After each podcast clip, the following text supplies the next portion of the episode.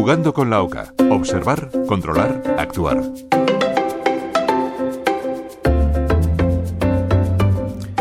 Hola a todos, ¿qué tal? Soy Javier Salas y les invito de nuevo a seguir jugando con la OCA para con la observar, con la C controlar y con la actuar. Hoy sobre la médula espinal. Pues empezamos a jugar en nuestra boca nos recuerda que la médula espinal es la vía principal de comunicación entre el cerebro y el resto del organismo, es decir, la médula espinal es la parte del sistema nervioso que transmite mensajes desde y hasta el, cerebro.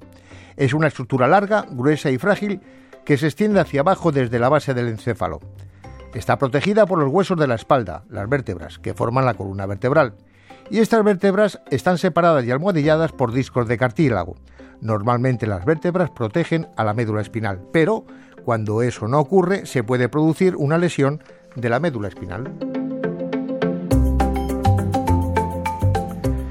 Comenzamos con la O de nuestra boca para observar que la médula espinal es la prolongación del encéfalo y se considera que es el tejido nervioso más extenso del cuerpo humano, ya que los asones de sus neuronas pueden alcanzar hasta un metro de largo.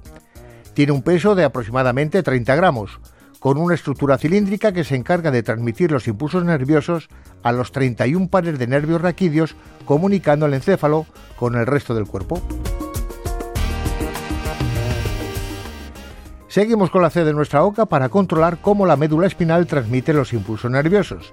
Y esto lo hace mediante dos funciones básicas, es decir, para que nos vayamos entendiendo, la médula espinal es como una gran autopista que empieza en el encéfalo y que como toda autopista va a tener dos sentidos y múltiples salidas, así como 31 par, que son los que llamamos nervios raquídeos.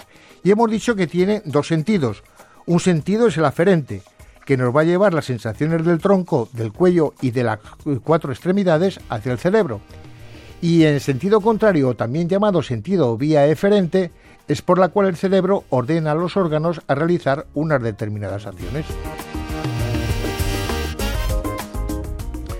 Continuamos con la voz de nuestra boca para observar que la médula espinal en su completo desarrollo alcanza la longitud de 45 centímetros en los hombres y 42 centímetros en la mujer dentro del hueso intravertebral, también llamado conducto raquídeo, hasta la primera o segunda vértebra lumbar, que es cuando se empieza a acabar la autopista.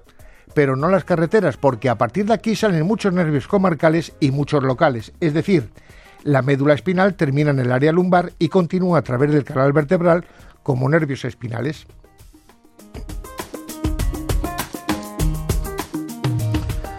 Continuamos con la C de nuestra boca para controlar los trastornos de la médula espinal ya que pueden causar problemas graves y permanentes como parálisis o alteración del control de la vejiga y del intestino.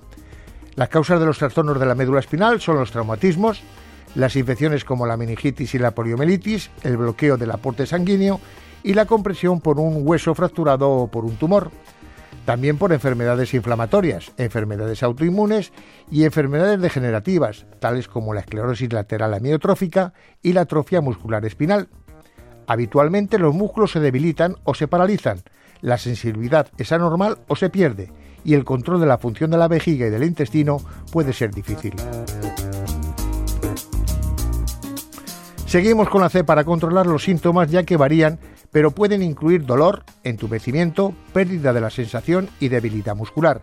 Estos síntomas pueden ocurrir alrededor de la médula espinal y también en otras áreas, como en los brazos y en las piernas. Continuamos con lo de nuestra boca para observar que el diagnóstico se basa en los síntomas y en los resultados de la exploración física y en las pruebas de diagnóstico por la imagen como la resonancia magnética nuclear.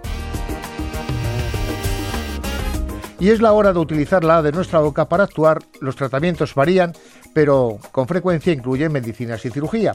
Si es posible, se corrige la afección que causa el trastorno de la médula espinal y con frecuencia se necesita rehabilitación para recuperar el máximo de actividad posible, como fisioterapia y terapia ocupacional. Y nuestra boca nos recuerda que aquella persona que repentinamente pierda la sensibilidad, experimente debilidad en una o más extremidades o desarrollen incontinencia, deben acudir a urgencias de inmediato. Javier Salas, Radio 5, Todo Noticias.